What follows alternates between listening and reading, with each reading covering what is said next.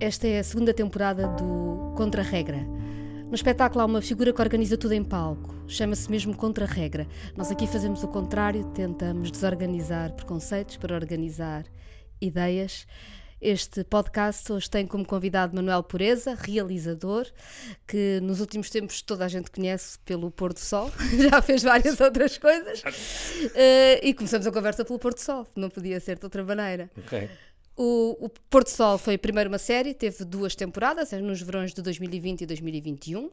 E que foi, Sim, foi 21 22. 21 e 22. E foi uma série que gozou com as telenovelas. Exato. Depois, a seguir, neste verão, em 2023, já foi diferente, não foi uma série, foi um filme e foi uma prequela, que é sempre uma coisa. Foi, foi um, re- um regresso às origens dos Bourbon de Linhaça. Eu bem. Ah, já disseste que achavas que as coisas não se deviam prolongar durante muito tempo, por muito sucesso que, que sejam, e o Porto Sol foi um extraordinário sucesso, tanto como série de televisão como no cinema. Há uma coisa extraordinária para mim na série, que é o facto de vocês se rirem de, de vocês próprios. Tu realizaste telenovelas, eu confesso que eu não sou uma consumidora muito assídua de telenovelas, eu. portanto não te sei fazer perguntas Sim, sim, sim. sobre isso. Mas tanto tu como os atores, ou seja, a equipa que faz o Porto Sol, que pensa o Porto Uhum. Sol, fez telenovelas e está a gozar consigo própria. E Uhum. eu acho isso muito bonito. E se vocês fazem isso só porque vos dá um prazer tremendo? Ou... Eh, sim, também, também. Eh, não exclusivamente. Eu acho que o pôr do sol nasce de uma vontade, acima de tudo, de fazer uma coisa que nos divertisse. Isso, isso sem dúvida nenhuma. Não estávamos a pensar em literacia televisiva, não estávamos a pensar em segundas leituras, estávamos a pensar num objeto nonsense, ah, num objeto eh, de comédia nonsense, feito muito a sério. E esse compromisso acho que ditou o sucesso da coisa. Ou seja, há uma jornalista do público que, quando nos visita no platô, resume a coisa muitíssimo bem numa tirada da sua peça, que é um Portugal que não se leva muito a sério. E isso é uma coisa muito boa. Eu acho que isso é dos melhores elogios eh, que podem fazer a, a- a esta coisa que nós fizemos, que criá- que criámos de raiz, que não é particularmente original, se pensares, ou seja, o Herman fazia com Marilu, eh, já o Nicolau Breiner também fazia eh, noutras, noutras circunstâncias. Mas já não era feito há muito tempo. Não, ou seja, mas, ou seja, mas não é inédito, não é? Não, é, não era feito há muito tempo. O que nós, o que nós tentámos, o que nós procurámos fazer, no fundo, foi. hum, eu acho que, assim, até lá muito atrás, rirmos mesmo de nós próprios. Essa ideia de nós fazermos novelas e, portanto, podermos. Conhecemos muito bem o código, não é? E atiram-se de cabeça. Ou Sim, seja, vocês sim. não piscam o olho de género, estão a gostar da piadinha, quando dizem que, que o cavalo testículo corre para trás, ou Isso é um quando aparece a terceira gêmea. Não, vocês atiram-se. Aquilo vai mesmo a sério. Sim, tem de ser a sério. E tem de- ou seja, uma não, coisa- não pedem desculpa, não, Não não, não têm amortecedores, Não vai dá. assim. Ou as pessoas percebem a felicidade de nos rirmos de nós próprios, ou não percebem, mas vocês E arriscam sabes, tudo. isso é uma coisa engraçada, porque eu tenho a certeza absoluta que houve quem não percebesse que aquilo era brincar. Tenho a certeza absoluta. Ou seja, é fácil para nós que não somos cons- consumidores de novelas. Eu fiz 10 anos de novelas, mas não as consumia. Para mim, fazer uma novela enquanto realizador foi literalmente ir ao ginásio. Ou seja, eu tenho de fazer 40 minutos úteis de ficção por dia. Ahm, os atores têm de fixar, ah, epá, eu diria, entre 20 a 23 cenas por dia. Que é Brutal. desumano, não existe. Ah, qualquer ator, qualquer atriz que se atire para uma novela, ah, se achar que vai fazer a coisa com extrema facilidade, está muito enganado. Aqueles que são bons a fazer novela, são bons a fazer tudo. Os que são maus, continuam a ser maus. Isso não é hipótese. Mas, e, e- há, há os montes de uns e de outros, ahm, e de umas e de outras. Mas diria que esta coisa do pôr do sol foi. ah, o Rui Melo define isso muito bem, que é quando o testículo corre para trás, para já haver um, um cavalo chamado testículo dá imenso jeito para todas as graças que tu possas Claro, e imaginar. para é? todas as brincadeiras que são feitas com um ar sempre mais sério e que toda a Exato. gente assume, é por isso. A questão é, aquele cavalo que custou 7 mil milhões de euros aos Bourbon de Linhaça, quando corre para trás, aquilo tem de ser um drama. Ou seja, só pode ser comédia para quem vê, não para quem faz.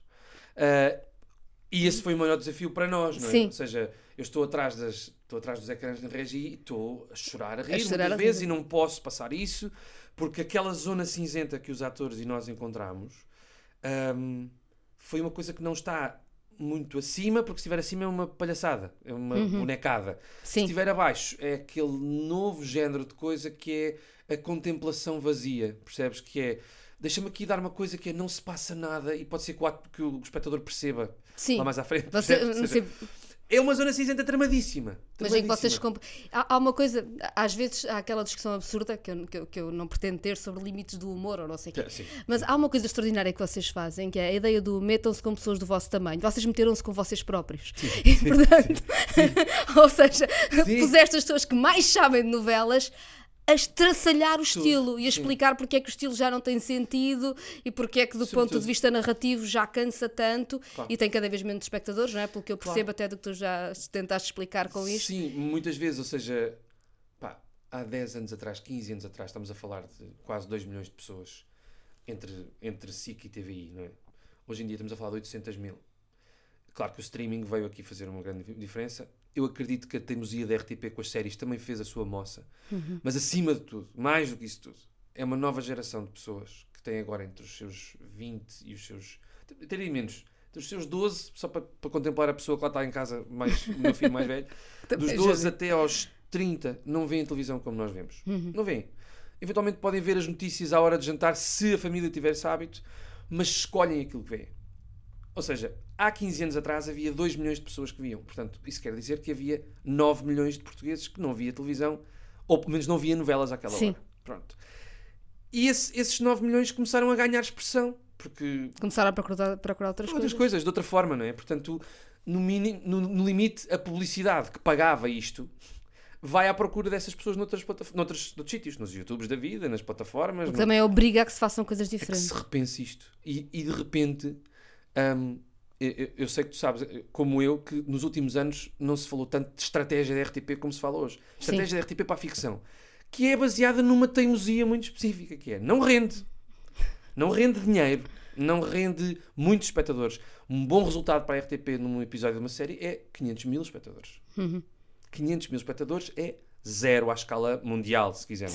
Mas para nós é muito importante esses 500 mil, porque esses 500 mil hoje, se calhar, vão representar daqui a uns tempos mais outros 500 mil na, na RTP Play, outros tantos. O Pôr do Sol teve 1 milhão e 200 mil na RTP Play. 1 milhão e 200 mil é mais do que a televisão linear nas Claro, novelas. claro, claro, é muito mais. Isso quer dizer que isto está a mudar. E E nós devíamos... Muda, muda a E há uma coisa que é quando, quando uh, coisas como o Porto do Sol, que Uhum. também são sobre humor e portanto também são locais. Uhum, uhum. Ou seja, o, o Porto Sol, ainda que as telenovelas sejam um produto que há em todos os países mais ou menos com os mesmos clichês e que pudessem ser Certo. usados, quando vocês fazem humor sobre as nossas novelas, vocês fazem muito humor sobre coisas que são muito nossas, Certo. que são muito locais. Certo. E isso faz com que não, não possa ser um formato, um formato importado de outro sítio qualquer. Verdade. E, e também, o- também o condiciona a não viajar muito. Mas é que não é mau nós termos coisas sobre nós próprios. ótimo. Exato. Está Porque ótimo. Uhum. uma das coisas assustadoras, é, e eu acho. Ou seja, isto do ponto de vista da RTP e de uma estratégia de política cultural. Uhum. É, nós somos um, um país onde todos os dados o comprovam, nós consumimos pouca cultura sobre nós próprios. Uhum. Isso dá-nos algum problema sobre a forma como nós nos conhecemos, conhecemos a maneira como organizamos a nossa vida, como é que são os nossos sonhos, etc. E portanto, ou nós somos capazes de ter produtos que são mesmo locais, que são sobre Evidente. esta comunidade, Sim. Ou então a política cultural não existe. E a RTP, em última análise, é essa obrigação de fazer uma política cultural. A política Mas cultural é eu sobre acho, o país. Eu, eu acho que aí tu tens, tens razão no que estás a dizer da, dessa urgência de se criar para dentro. É, por exemplo, a, a minha produtora, a Coyote, sou só eu e a Andreia. Pronto. Uhum. E a nossa, o nosso mote, de, de- o nosso modus operandi, operandi, se quiseres, é a, a nossa internacionalização só surge se for consumido cá dentro primeiro. E foi assim com todos os projetos. Ou seja, o Até que a Vida nos Separe, que nós fizemos, fala de uma família portuguesa, numa realidade portuguesa, com problemas portugueses, etc. Isso despertou a atenção lá, lá de fora. É tão simples quanto isto. Numa, num encontro de produtores. Mas isso é bom. é ótimo. Não é deixaste excelente. foi de falar daqui para conseguir chegar lá fora. Mas não esse é o objetivo. Eu Não acho que isso devia ser o objetivo aqui, do máximo. lugar. A internacionalização devia passar por aí, não passar por ter atores portugueses a falar inglês. Estás a ver? Que eu acho que isso é. que- Eu ia falar sobre isso, que é. Num encontro de produtores, havia uma produtora que dizia assim: Ah, eu, eu procuro sempre internacionalizar os meus projetos. Aliás, quero mesmo começar a ter atores que falem inglês. E eu discordei brutalmente com isso, porque não, não acho que faça sequer sentido. No ano em que eu entrei no conservatório, havia pelo menos uns 70 mil candidatos, estou a exagerar, evidentemente, que queriam ser o Tarantino. Quantos Tarantinos é que não há no mundo? Não interessa. Não, não interessa se há um Tarantino na Fuseta, outro em Viseu. Outro... Agora, quem é que é o António, ou o Daniel, ou a, a Karina, ou a Marta, que em Portugal estão a fazer coisas portuguesas como epá, a metamorfose dos pássaros. Eu cada vez que vejo aquele filme, aquilo é tão nosso, tão nosso, tão nosso, que se torna uma carta de amor para toda a gente. Quando tu vês os parasitas, aquilo é tão coreano, tão coreano, como podia ser na, na Cova do Vapor. Exato. E isso é que é extraordinário. Eu acho que hum, às vezes o, nosso, o problema de nós termos muitos life coaches é que qualquer frase boa depois torna-se uma coisa que tu podes tatuar e é mau. Estás a ver? É muito mau. Deixa de significar seja o que for, deixa Exatamente. de se relacionar connosco, seja de que maneira for. É uma coisa tão, é, é tão fora, porque já ninguém consegue dizer, ou seja, já não há aquelas, aquelas frases dos- das pessoas que nos ensinaram com frases pequenas e curtas, estás a ver? Por exemplo, o Hitchcock falava sobre isto. Sim. Ah, o Scorsese fala sobre isto, que é keep it simple. E o keep it simple parece que já é ofensivo. Mas é o truque. E o truque é mesmo esse. É, epá, não entrem na cena de que isto tem de ser visto eh, por milhões. Tem de ser visto, se calhar, por estes todos do nosso bairro primeiro. Depois, se calhar, o bairro vai contaminar a, a cidade. A cidade vai contaminar a região. E a região contamina depois, eventualmente, o país. Logo se vê. E eu acho que o Porto Sol foi concebido dessa forma. E resultou, não é? E foi resultando, não é? Foi resultando. Quando, chega, quando, quando tu, por exemplo, no teu discurso falas dos Borbão de Linhaça, para nós, equipa, foi tipo, partilhámos o teu Não, discurso. tu não imaginas, eu, eu cheguei, eu, eu, eu, eu, cheguei vinda de férias para, para era, isso foi um discurso de ranteiro do bloco, aliás, Sim, foi o último sim. que eu fiz a fechar um fórum de socialismo, e toda a gente que estava ao meu lado me disse, tu vais falar do Porto Sol no discurso, não Foi- vais. É tão bom, mas para nós foi tipo, ganhámos, ganhámos, pessoal, ganhámos. A frase foi eu que escolhi. É minha. incrível, mas, exato. mas a ideia de que o Porto Sol era naquele momento a coisa que mais ilustrava o que nós somos e a nossa capacidade de nos rirmos Exatamente. de nós próprios Pois. e de termos força para fazer coisas e querer coisas, era, eh, ta- estava disseminada em pessoas das mais variadas idades. Ou seja, não foi uma coisa geracional. Várias pessoas me falaram disso. Pois, tal e qual. E não foi só o teu pai. E tu não, sim, não foi só o meu pai, sim, meu pai, meu Deus. Meu pai foi apresentado, acho que num comício, como o pai do realizador do, do Pôr do Sol, que foi uma coisa, acho que foi o apogeu da carreira dele, mas ele depois dirá. Não, não, ele ele disse isso mesmo, no mesmo comigo. No mesmo comício. Não, eu, eu, eu acho que é assim. É- Epá, é, é tramado. Eu acho que é tramado. e, e- e nesse sentido acho que também tem a ver com um bocado com a política cultural. Que é, se tu reparares, uh, fazer um filme em Portugal é absolutamente estúpido. É estúpido neste sentido. É uma loucura. É muito difícil. Não é só difícil, é, é- é- na prática não traz grande felicidade a ninguém. Ou seja, ninguém vai ficar rico por fazer um filme. Ninguém vai conseguir, uh, por causa de uma questão de escala, não vai conseguir ser reconhecido por toda a gente. Não vai acontecer. Portanto, podia, devia bastar-nos ser só um filme, percebes? Ou seja, o que eu acho é que coloca-se uma pressão sobre o cinema português que é, cada vez que sai um filme, toda a gente diz, será que este é o Messias? Será que Sim, é, é agora que vem É aqui agora uma que coisa vamos que, vai romper?" fazer uma indústria cinematográfica Como? portuguesa reconhecida em todo o mundo e que, Como é que é possível? que tenha grande, eh, de grande público também, tudo ao mesmo tempo, Exato, é? seja, como se fosse tudo possível. É, exatamente, ou seja, de repente vamos ter aqui. eh, Não, o Hitchcock português vai nascer agora e portanto vai juntar o, vai juntar o lado do bem e o lado do mal, o lado negro da força e o lado bom da força, vai juntá-los e vai ser finalmente o equilíbrio no Império. Não é verdade.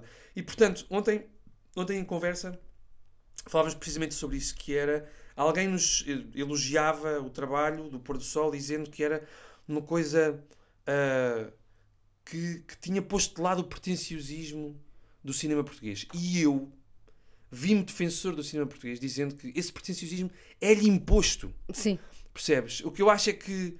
E aí chegamos a um ponto que, se calhar, que acho que é fulcral nesta conversa, que é não há dinheiro. É ridículo. Nós temos migalhas na cultura, não é? Isto devia, ser, devia funcionar ao contrário. Perante as migalhas, os agentes viram-se uns contra os outros para ter migalhas. Isso não faz sentido E, e nenhum. depois andamos todos a, a- a decidir qual é o tipo de cultura, de produtos culturais ou artísticos que devem ser feitos. Depois estas palavras também são todas muito armadilhadas, mas Claro que sim, claro que ultrapassar sim. isso, Exato. havendo de conversarmos um com o outro, mas que é do género, se nós queremos um cinema para o público, não, nós queremos um cinema que seja capaz de inovar na linguagem cinematográfica a Sim, cada pá. momento. E- Nós queremos coisas de televisão para grande público, não, nós queremos que a televisão seja um referencial da cultura portuguesa, seja lá o que isso for, que E ninguém sabe explicar. Ninguém sabe explicar o que é. E eu, eu acho que essa coisa de perante as migalhas, isso devia ser suficiente para nós repensarmos isto. Todos, em conjunto. Porque devia haver lugar para toda a gente. Estás a ver? Ou seja, devia haver lugar. Eu, eu, sinceramente acho que é absolutamente estúpida e vazia a discussão entre o, o- o autoral e o comercial. Acho que é. Acho que não faz sentido. ah, e não faz sentido por várias razões, mas isso é, é outra conversa. Acho que Acho que, em boa verdade, o Paulo Branco, Paulo Branco dizia isto nos encontros de cinema português, dizia imagens contra uma tela com som são cinema. Lá o cultural e o, aliás, o autoral ou o Há o autoral que é comercial e há. o seja, Spielberg vai ser o quê? claro, não é? O seja, Lynch vai ser o quê? Essa- Pronto. Essas linhas são todas muito difíceis. O problema é sempre achar-se que só há espaço para um determinado tipo de produto que alguém há de decidir. Em vez de nós reivindicarmos que não há um espaço cultural ativo em Portugal sem haver coisas muito diferentes, com objetivos muito diferentes Claro. e encararmos. Eu agora vou dar um exemplo que é um bocadinho mau, porque a ciência também não tem dinheiro, Uhum. mas encararmos como normal que se calhar tu vais ter muitos artigos científicos que vão ser lidos por pouca gente e que ninguém vai perceber muito bem Hum. porque é que aquela linha era importante e que de repente o que ali está vai fazer uma alteração tecnológica na vida de toda a a gente, gente e ninguém viu tudo o que estava para trás e não, o mérito não é do, do último que chegou, é Pois. de ter existido tantas coisas diferentes e Até lá. muitas que não sabiam para onde é que iam chegar e que eram de sentido, de sentido contrário e que não estavam todas alinhadas na busca do mesmo, mas haver massa crítica. Sim, e na cultura isso- é preciso haver muita massa crítica de muitas coisas diferentes, com objetivos diferentes. Naturalmente, ou seja, eu acho que até tem, tem, tem, tem tudo a ver com, ahm, no limite, não impormos, ah, nem a montante nem a jusante, pressões à, à cultura para, para se cumprir. Estás a ver? Eu acho que é uma coisa estúpida que é. Não, não, não, não. ah, lá está o que estavas a dizer. Agora precisamos que isto. Devíamos arranjar aqui uma série que fosse sobre nós, mas ao mesmo tempo chegasse à Coreia e de repente falasse também sobre a habitação, sobre o racismo e de repente ainda viesse. Ou seja, é tanta a imposição que de repente já não tens histórias. Tens, Sim. tens, tens coisas amorfas que tentam responder. Pá, estas coisas agora, por exemplo, nós no Porto Sol tivemos até à data 115, 116 mil espectadores. Pronto, este ano. Num ano em que eu não sei quantas vezes é que tu vais ao cinema em agosto. Eu não costumo ir. Eu também não, Pronto. confesso. Este ano as pessoas não foram três vezes ao cinema, não foram ver a Barbie, o Oppenheimer e o Pôr do Sol. Portanto, este número para nós foi inacreditavelmente Claro. bom. Não, Pronto. é um número gigante. É Objeto ótimo. por todos os critérios, vocês tiveram. O segundo filme tem 20 mil espectadores. Isto não diz, bo- não diz bem do pôr do sol. Diz mal do cinema. E diz mal, do- diz mal dos fracos hábitos de público que nós temos. O, o Mal Viver e o, o Viver Mal do Canijo tiveram 11 mil espectadores. O que é que está a acontecer aqui? Eu acho Sim, que algo está errado nisso. Está mesmo errado. E depois podem fazer todos os plenários que quiserem dizer como é que atraímos mais público às salas, como é que fazemos não sei o quê. Se calhar devíamos começar a pensar em educar as pessoas. Fazer mais coisas, muitas coisas, coisas Ah, Sim, diferentes e não. Sim. E educar, ou seja, há um plano nacional de cinema. Estás a ver? As escolas desconhecem que há um plano nacional. Sim, existe, existe do ponto de vista teórico. E ele está, ou seja, tu podes consultá-lo na net, há uma lista. Sim, sim, está bem, mas, mas não ninguém está no terreno. Não, Ninguém não seja o que não As está no pessoas terreno. não sabem. Sim, mas quer dizer, os professores também não podem fazer tudo. Aqui Não entre podem. nós, quer dizer, as escolas, Não ou seja, podem. a partir do momento em que nós achamos que as escolas, cada vez com menos meios, cada vez com menos professores, cada vez com mais confusão, com mais problemas, que vão resolver tudo, eh, nestas coisas é preciso investir. É, Exatamente. Lá. Ou No- se investe ou não se investe. Não, não há está- milagres. Meu filho está aqui três semanas, no sétimo ano, não tem professor de português. Não Sim. há professores. Portanto, ah, ou seja, isto está mal. ah, conseguimos perceber que isto está mal a uma série, de- uma série de níveis, evidentemente. Ah, deste ponto de vista do cinema, do consumo de cultura portuguesa, aquilo que está mal de facto é que todos nos andamos a admitir um bocado da nossa função de educadores. Ou seja, os pais levarem os putos ao cinema, a, a verem filmes portugueses, a, não a- a- a tentarem quebrar o ciclo. Quando, eu, eu tenho isso na minha gera- minha geração. Cinema português é pá, cinema português é uma seca. E nunca ninguém viu um filme português. Sim, há um monte de gente que diz que é uma seca e nunca viu nada. O Manel Oliveira é péssimo. Ouviram Viste algum um- filme? Exato. Não viste?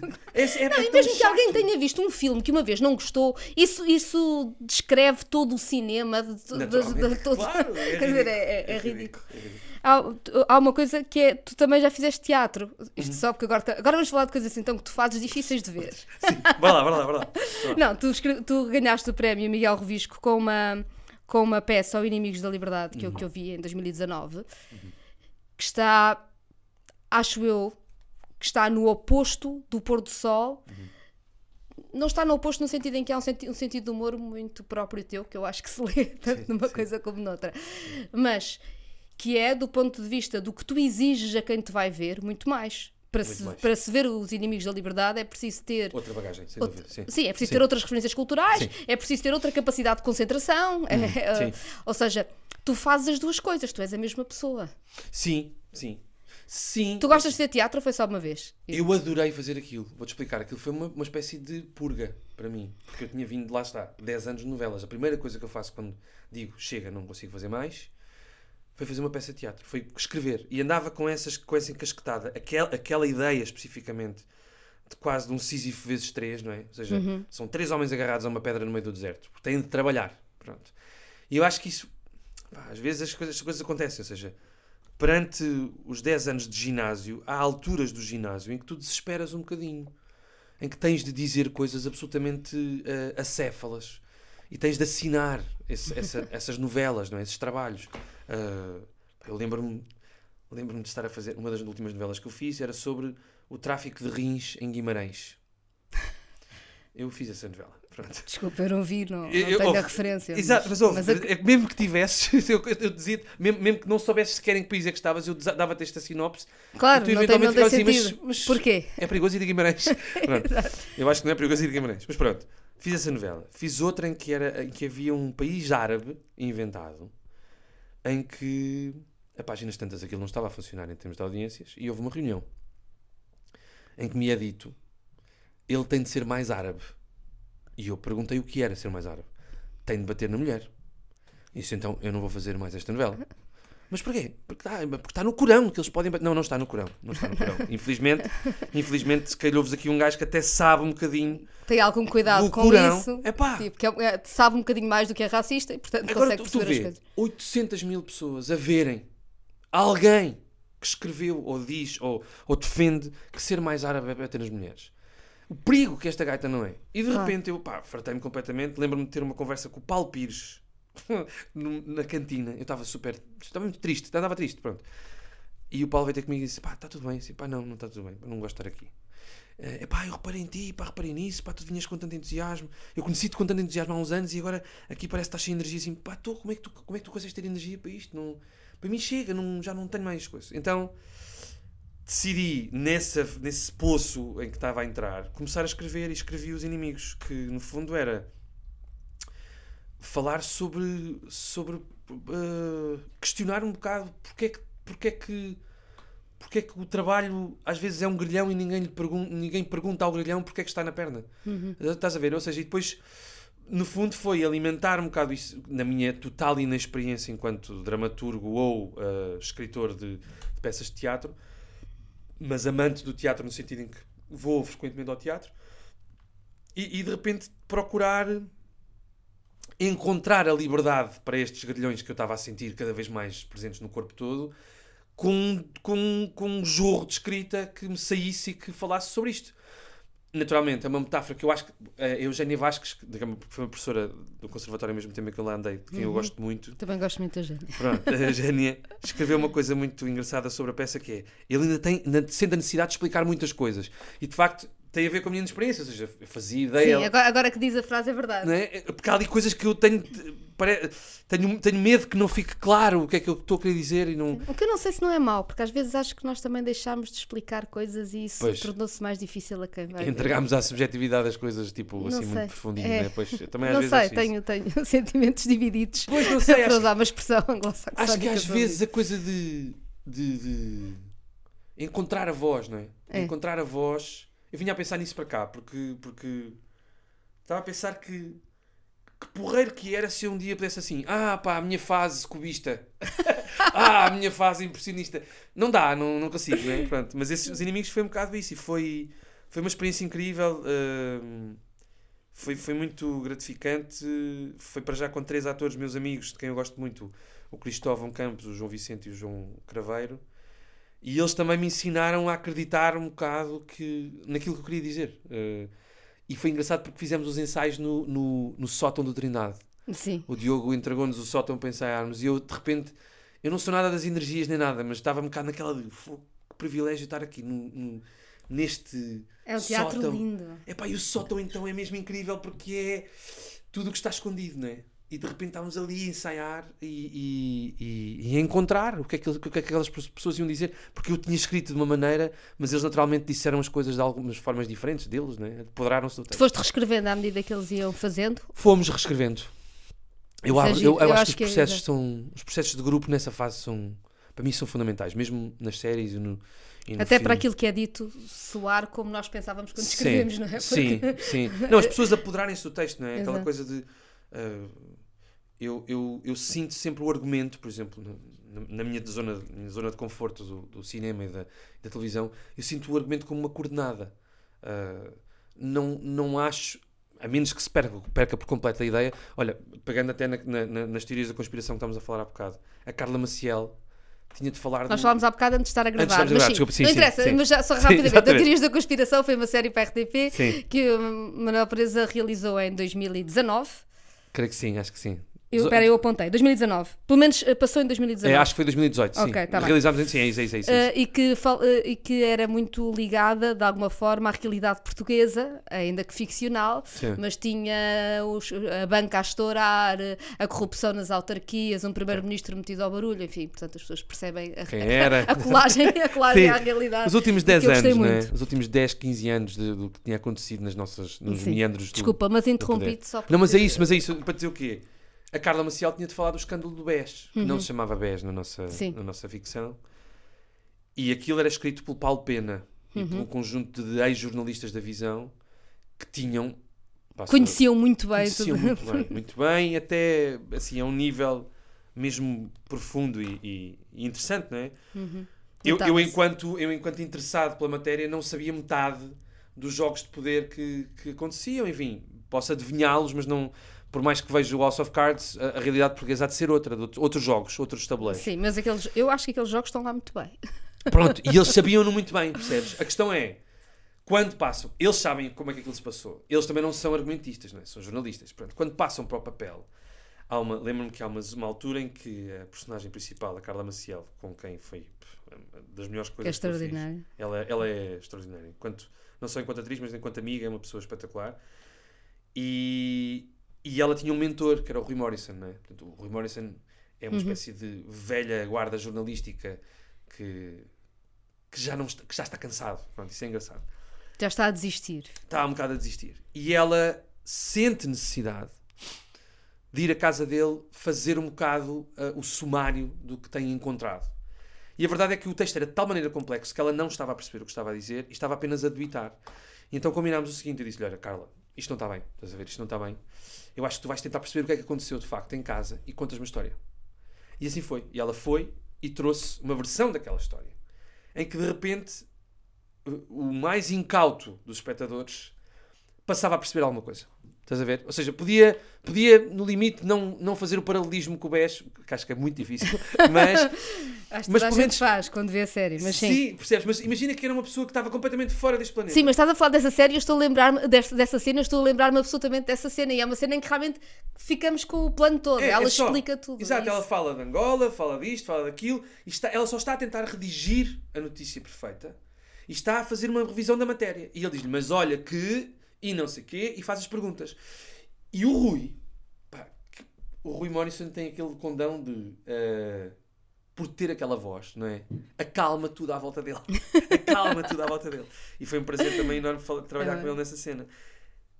Ele, ele fazia-lhe perguntas em zonas que não estavam, que não existiam. Ou seja, ele também, ele também Entrou saiu, cena, saiu do argumento para a cena funcionar. Claro, evidente. Eu acho que isso é, isso é que é espetacular. É quando tu encontras ah, pela, hum, pelo cuidado, estás a ver? Dares ao ator ou à atriz o espaço para ela se sentir não só que está a dar corpo àquela personagem, como está a apoderar-se. Aquilo passa a ser dela, estás a ver? Aquela série é da Carla Maciel. Muito mais do que a minha, é dela. E ela, ela, eu acho que ela merecia aquele protagonismo há imenso tempo. E aquele protagonismo, especificamente, acho que ela o defendeu com unhas e dentes. Como a Rita Loureiro no, no, no Até que a Vida nos Separe. Uhum. A Rita. Ok. Sim. A Rita e o Dinarte, para mim, foram teimosias minhas. Porque Belas, são... temos, belas teimosias. Sim, estás a ver? Porque a questão é assim, para mim eles são primeira linha. Sim, são, são atores extraordinários. Mas porquê é que não são protagonistas de coisas? Porquê?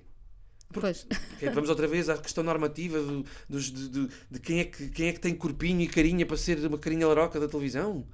Pá, e de repente ficas tipo, Mas como, como assim o Dinarte não Eles é? são carinhas muito larocas. Pois são muito larocas. Quem me dera, aliás, eu por mim casava com os dois. Casava com os dois, claramente. Mas sim, é é um bocado essa, essa coisa. Olha, só que queria falar ainda de, uma- de- de uma outra coisa contigo antes de acabarmos a nossa conversa, que é nós, na verdade, falámos pessoalmente a primeira vez Uhum. por causa da luta na plural. Certo? por causa dos horários de trabalho insuportáveis e da forma como as pessoas ganham. E, e eu acho que tu tens um papel muito importante porque és um, ato- és um realizador que de repente assumiu a uma luta que é tradicionalmente dos técnicos ou dos atores e que na altura teve hum, algum resultado. Como é, que, como é que isso foi? Como é que isso está? Olha, eu, eh, eu, eu acho eu tenho para mim que, hum, que o trabalho, lá está, os inimigos da liberdade, Ah, o trabalho não, não deve ser uma coisa que nos custe. Não faz sentido, não, não, não gera coisas boas. Pronto, lá está, e depois daí vamos parar invariavelmente aos, aos life coaches com estas frases, mas é verdade, ou seja, devia, devia ser uma coisa boa. E eu acho que as pessoas deviam Uh, deviam sentir-se seguras a trabalhar, deviam se sentir seguras para poderem render mais. E não o contrário, que é perante o medo, uh, verem-se forçadas a, a cair para o lado. Quase. E Eu acho que a maior parte das pessoas não tem noção da intensidade de trabalho nas novelas e em geral na produção audiovisual, dos nós- horários e da- do, do- do regime a que as pessoas são é sujeitas, que é uma É coisa que não é aceita, aliás, em nenhuma área laboral de, de Quando nós que os falamos- médicos estão a trabalhar assim e, e estão, Sim, e estão a recusar-se bem. Pois, sabemos. E ainda bem que estão a recusar, sim. Eu, quando nós falámos daquela vez, nós vinhamos de um, de um cenário que impunha às pessoas 12 horas de trabalho, 9 meses por dia. 9 meses por dia. 9 meses por ano. 5 dias por, por semana. Ah, e até então, as lutas laborais tinham sido coisas muito pouco, com muito pouco resultado. Porquê? Porque qu- quando o medo resulta, as pessoas acham-se culpadas de protestar, não é? Portanto, o sistema perfeito é aquele sistema que impõe de tal maneira uma trela tão, tão confortável, tão que magoa, dói, etc. Mas já cá está há tanto tempo, porque é que eu vou agora... te- Pronto. Ahm, e então, quando eu cheguei à Plural, primeiro dia que fui, fui realizar, epá, eu tenho por hábito, e uma, uma e meia, paramos para o almoço. Ali eram uma e quarenta. Acho que passámos um bocadinho, uma e quarenta. Mas estava dentro de uma certa tolerância, pronto. Fomos almoçar. No dia seguinte estava um comunicado à porta da minha regi do Sena a dizer os horários são para se cumprir, não sei o que, não sei o quê. E eu fiquei um bocado magoado com aquilo. Disse, acho que não, estamos, não entramos aqui com o pé direito.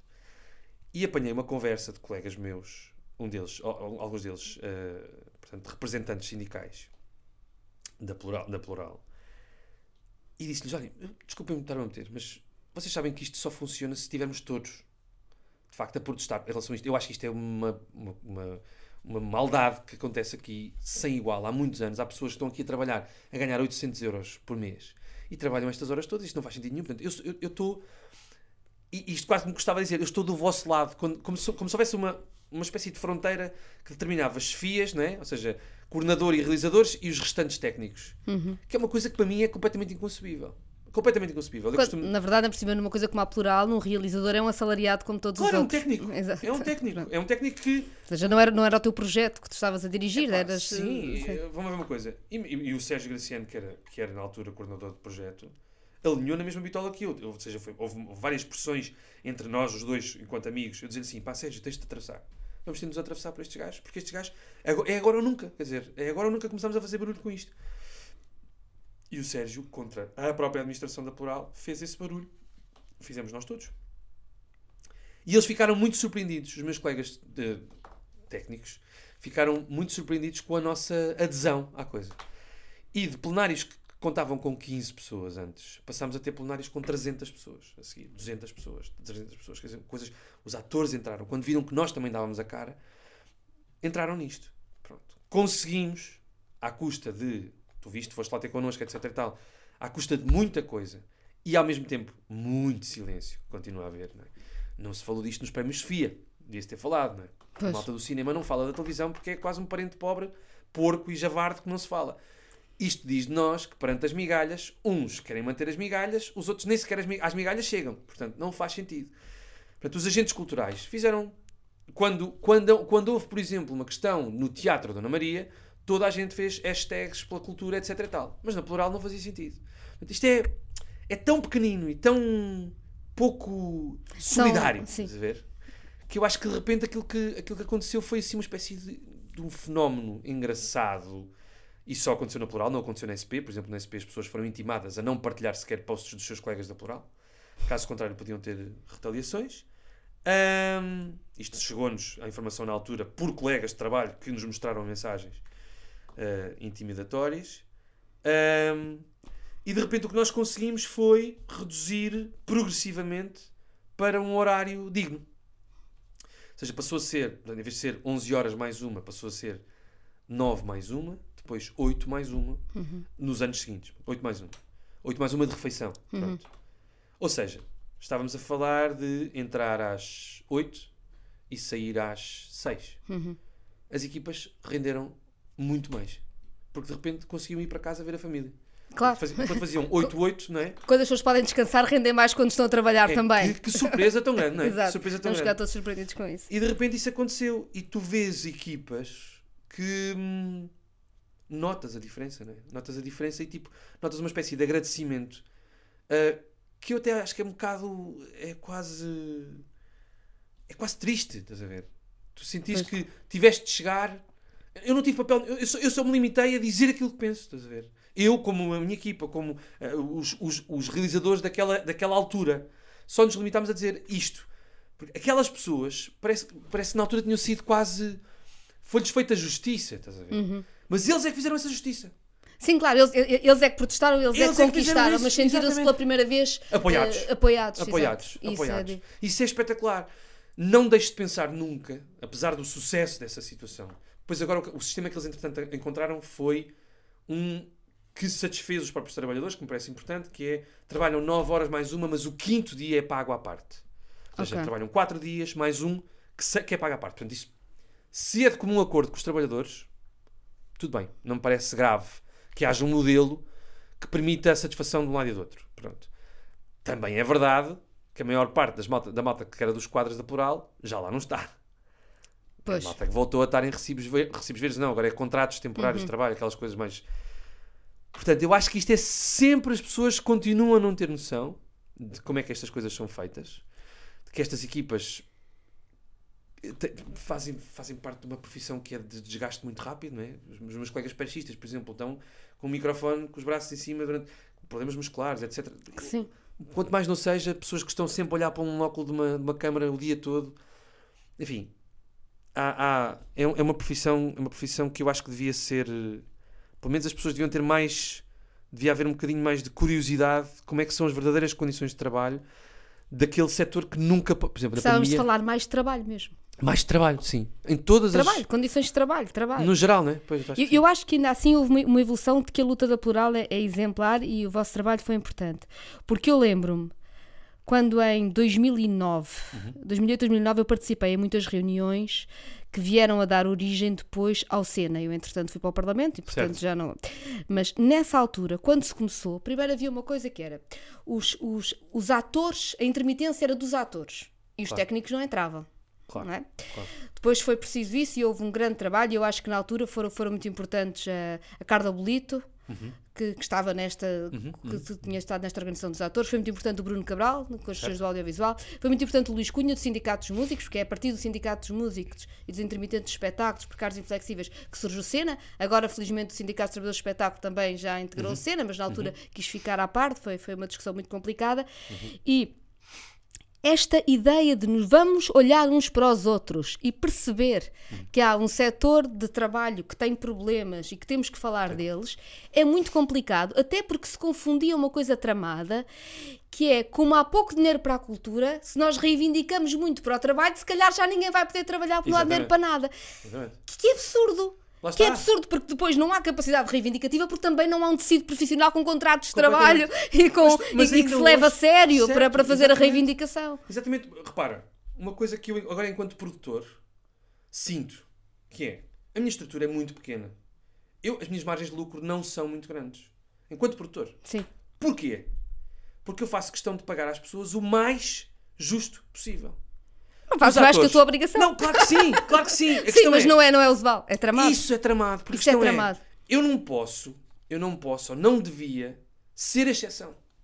Claro. Entendes? E repara, por exemplo, quando eu, quando eu penso assim, os atores estão. ah, são pagos à sessão, por exemplo. Quando ainda há produções que pagam 350 euros a um ator por uma sessão, isso quer dizer que isto não evoluiu. 350 pagávamos nós há 5 anos atrás. Uhum. 350 euros por sessão não é justo. E o que eu apanho muitas vezes é tu pagas 350 ao puto que saiu agora e não pagas a mesma coisa ao gajo que já tem uma novela no bucho, por exemplo. Não é? Uhum. E tu começas a criar uma coisa que é, então quem é que regula isto?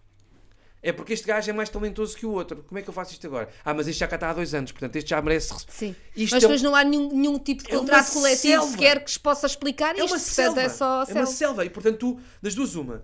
Ou propões uma coisa que é relativamente justa, tendo em conta a importância do papel do ator na, na ficção, ou então estás permanentemente a tentar. Pá, deixa eu ver se este gajo aceita isto. Não é? Que é um Que é bocado uma- aquela lógica. Que é uma, uma, uma lógica de humilhação permanente de toda a gente. Olha, há aqui, há aqui um dia extra, aqui um dia extra que é, é só preparação. Se não te importares de vir, eu não importa, desde que me paguem, não é? Claro. Desde que me paguem. É trabalho. O talento paga-se. E nesta coisa, nesta nossa área, eu acho que às vezes ainda há aquela coisa errada ah, de olha lá o privilégio que é teres a tua cara na televisão. Pá, quer lá saber do privilégio, não é? Quer lá saber do privilégio. Eu, eu, este é, é o que eu sei fazer. Eu sei fazer teatro, eu sei fazer, eu sei realizar. eu sei- ou seja, eu não posso, de repente, não, não pode ser na brincadeira de. Das palhaçadas lá de casa. Ah, vamos aqui fazer um filme. Uma palhaçada. Pronto, fazem uma palhaçada. Ah, e depois o pacto, quando puder. Não pode ser. Não, não dá. Até porque senão, então quando discutimos o que é que nós fazemos enquanto política cultural, o que é que nós queremos Esquece. criar, é. Esquece. Olha, estamos a falar há muito tempo sobre, as coisas, sobre várias coisas e é ótimo, mas vamos ter que acabar, porque Uhum. Claro depois ninguém sim, nos ouve claro o tempo todo. E o que eu tinha pedido há bocado é se podíamos falar de alguma coisa, uma outra coisa qualquer, Madalena, está a chorar. Maquilhada, ainda por cima. que te entusiasmasse para, e que não fosse do teu trabalho Podemos. nesta maldade de vamos falar de. Vá, aconselha-nos uma coisa que não é tua e que seja entusiasmante. Olha, entusiasmante. Eu estava aqui a pensar, eu, eu vou dizer duas pequeninas. Então, uma é uma série extraordinária que eu não me canso de citar nos últimos tempos, que é o Barry. O Barry que está na, na, na HBO e que é a história de um, de um ex-combatente no, no Afeganistão que volta e é contratado como hitman, portanto é um gajo que mata pessoas por contrato, mas que se apaixona pela arte de ser ator. Então vive ali na, vive ali na, na sua imensa, no imenso conflito. Epá, e depois, estava a lembrar enquanto estávamos a falar de um romance, de uma prima, um primeiro capítulo de, um- de uma trilogia que eu li agora, que já, já tem alguns anos, que é o Vernon Subutex, que é um romance francês da Des, Depan- Despentes, Despentes, sim, eh, a autora, que é uma espécie. A contracapa do livro diz que não é um- isto não é um romance, é um eletrocardiograma. E é incrível porque é hum, a geração de- francesa que agora tem 50 anos, 40, 50, que vinha dos clubes de punk rock e de rock and roll, etc., e que agora uns alinharam pela extrema-direita, uns alinharam por continuar a vender discos, uns entregaram-se à droga e ficaram por aí, uns morreram, uns sobreviveram. E é uma espécie de amigos de Alex em livro, em que cada, os capítulos são muito curtos e são muito rápidos e têm uma, intensidade muito grande. E, eu, e é incrível, é um livro mesmo espetacular. Tem mais dois, dois capítulos, vá. Ahm, e eu acabei-o há relativamente pouco tempo e tive de fazer aqui um jejum porque estou estou agora a ler outra coisa. Mas fiquei com aquela ideia de. Há uma série na Filmin baseada nestes livros. Ah, mas o, o livro é. Foi assim a última coisa que eu li que fiquei tipo: epá, isto é incrível.